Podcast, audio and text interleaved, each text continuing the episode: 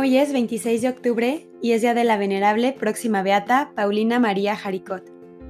En cada parroquia del mundo, el tercer domingo de octubre se celebra el Día de las Misiones, una fecha para ofrecer oraciones, sacrificios y limosnas por las misiones y los misioneros de todo el mundo.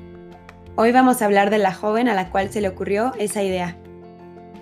La idea nació de una simple charla con la empleada doméstica de la casa, un día llegó Paulina Jaricot de su trabajo, cansada y con deseos de escuchar alguna narración que le distrajera amenamente, y se fue a la cocina a pedirle a la, a la empleada doméstica que le contara algo ameno y agradable. La buena mujer le respondió, Si me ayuda a terminar este trabajo que estoy haciendo, le contaré luego algo que le agradará mucho. La muchacha le ayudó de buena gana, y terminando el oficio, la cocinera se quitó el delantal y abriendo una revista de misiones, se puso a leerle las aventuras de varios misioneros que en lejanas tierras, en medio de terribles penurias económicas y con grandes peligros y dificultades, escribía narrando sus hazañas y pidiendo a los católicos que les ayudaran con sus oraciones, limosnas y sacrificios para poder continuar con éxito su difícil labor misionera. En ese momento pasó por la mente de Paulina una idea, ¿por qué no reunir personas piadosas y obtener que cada cual obsequie dinero y ofrezca algunas oraciones y algún pequeño sacrificio por las misiones y los misioneros? Y enviar después todo esto a los que trabajan evangelizando en tierras lejanas, y se propuso empezar a llevar a cabo esa misma semana tan bella idea. Paulina había nacido en la ciudad de Lyon, Francia, y desde muy niña había demostrado un gran espíritu religioso. Su hermano mayor sentía inmensos deseos de ser misionero y quizás por falta de suficiente información, le pintaban las misiones como algo terrorífico, donde los misioneros tenían que viajar por los ríos sobre el cuello de terribles cocodrilos y por las selvas en los hombros de feroces tigres. Esto le emocionaba a ella, pero le quitaba todo deseo de irse de misionera. Sin embargo, sentía una gran inclinación a ayudar a los misioneros de alguna manera y pedía a Dios que la iluminara. Y el Señor la iluminó por medio de una simple lectura hecha por su empleada doméstica. De pequeñita aprendió que un gran sacrificio que sirve mucho para salvar almas es el vencer las propias inclinaciones a la ira, a la gula y al orgullo y a la pereza, y se propuso cada día ofrecer a nuestro Señor alguno de esos pequeños sacrificios. Cuando en 1814 el Papa Pío VII quedó libre de la prisión en la que lo tenía Napoleón, el pueblo entero salió en todas partes a aclamarlo triunfalmente en su viaje hacia Roma. Paulina tuvo el gusto de que el Santo Padre, al pasar por frente a su casa, la bendijera y le pusiera las manos sobre su pequeña cabecita. Recuerdo bellísimo que nunca olvidó. De joven se hizo amiga de una muchacha sumamente vanidosa y ésta la convenció de que debía dedicarse a las fiestas, a coquetear, a buscar muchachos, a las vanidades. Por varios meses estuvo en fiestas y bailes y llena de adornos, de colores, de joyas, de vestidos, pero nada de esto la satisfacía. Su mamá rezaba por su hija para que no se fuera a echar a perder ante tanta mundanidad, y Dios la escuchó. Un día en una fiesta social, resbaló con sus altas zapatillas por una escalera y sufrió un golpe durísimo en la cabeza. Quedó muda y con grave peligro de quedar mal mentalmente. Entonces la mamá le hizo este ofrecimiento a Dios. Señor, yo ya he vivido bastante. En cambio, esta muchachita está empezando a vivir. Si te parece bien, Llévame a mí a la eternidad, pero a ella devuélvele la salud y consérvale la vida. Y Dios le aceptó esta petición. La mamá se enfermó y murió, pero Paulina recuperó el habla y la salud física y mental y se sintió llena de vida y de entusiasmo. Poco después, un día entró a un templo y oyó predicar a un santo sacerdote acerca de los pasajeros que son los goces de este mundo y de lo engañosas que son las vanidades de la vida. Después del sermón fue a confesarse con el predicador y éste le aconsejó, deje las vanidades y lo que la lleva al orgullo y dedícase a ganarse el cielo con humildad y muchas buenas obras. Desde aquel día ya nunca más Paulina vuelve a emplear lujosos adornos de vanidad ni a gastar dinero en lo que solamente lleva a aparecer y deslumbrar.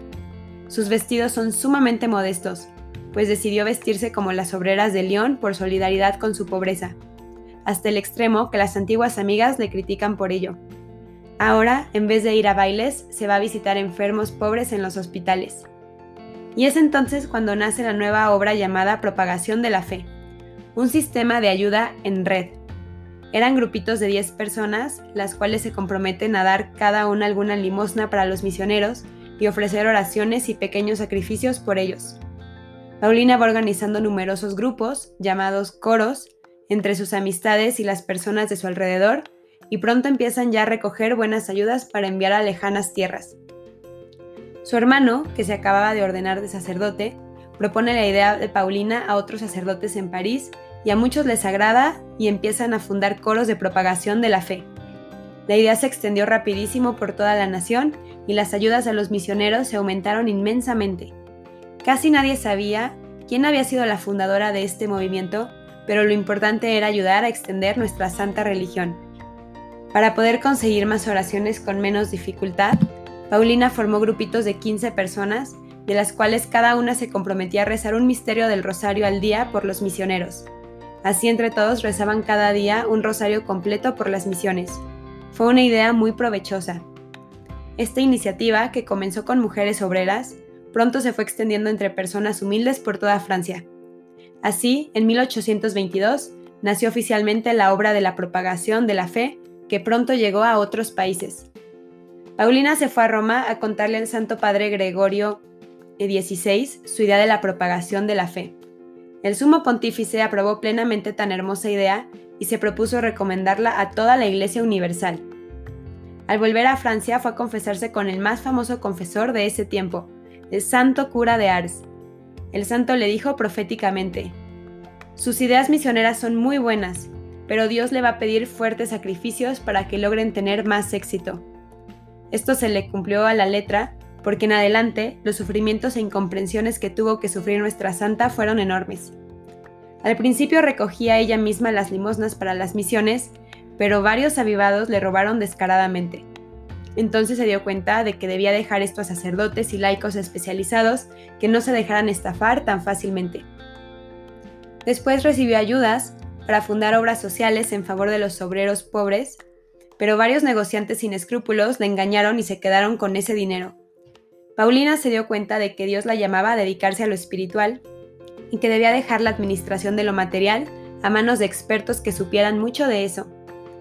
En 1862, después de haber perdonado generosamente a todos los que la habían estafado y hecho sufrir, y contenta porque su obra de la propagación de la fe estaba ya muy extendida, murió santamente y satisfecha de haber podido contribuir eficazmente a favor de las misiones católicas.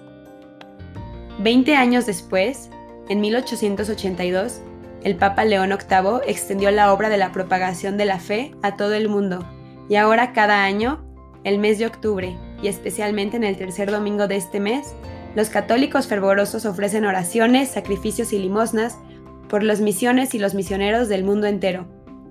En mayo del 2020, el Papa Francisco aprobó el decreto de beatificación para Paulina María Jaricot, iniciadora de la obra de la propagación de la fe.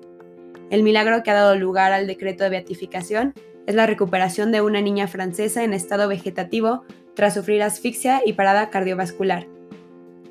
El milagro fue aprobado por el decreto del Papa Francisco en el 2012, en el 150 aniversario del nacimiento de Paulina.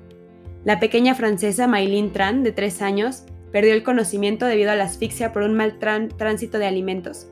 La niña estuvo hospitalizada tras la asfixia y una parada cardiovascular de 20 minutos, y los médicos la consideraban perdida, por lo que se suspendió su tratamiento. Ante esto, la familia se negó a que se le retirara la asistencia vital artificial y rezó una novena a Paulina Jaricot, poco después, la niña despertó, pero con daños cerebrales y pronóstico de estado vegetativo. Aún así, contra toda esperanza, se curó totalmente.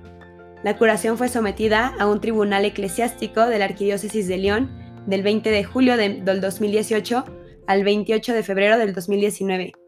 Sus actuaciones fueron enviadas a la Congregación para las Causas de los Santos. La comisión médica validó la naturaleza inexplicable de la curación. Paulina Jaricot pasó desapercibida en su tiempo, siendo la promotora más eficaz del amor a la misión y de la ayuda a los misioneros. El milagro que ahora reconoce la Iglesia y que la beatificará va a ayudar a propagar esa preciosa espiritualidad que ella vivió y transmitió.